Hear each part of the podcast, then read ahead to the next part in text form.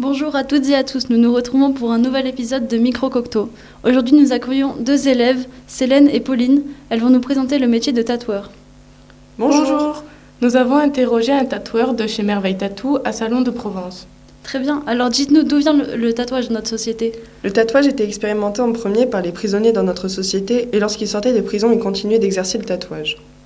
Cela s'est transmis de génération en génération et c'est pour cela que les tatoueurs d'aujourd'hui ont eu pour la plupart un environnement basé autour du tatouage.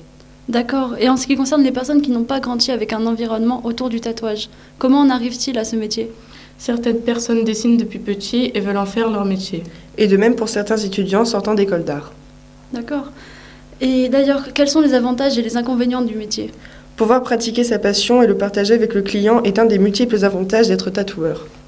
Rencontrer et discuter sur le tatou que le client veut est intéressant.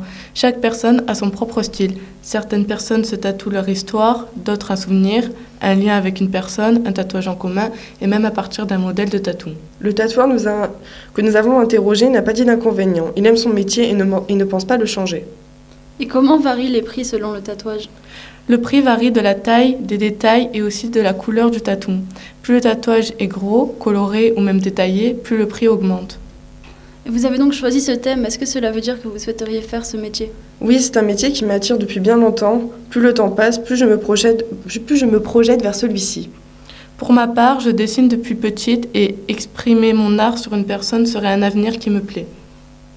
Euh, C'était notre émission sur Micro Cocteau. Merci de nous avoir écoutés.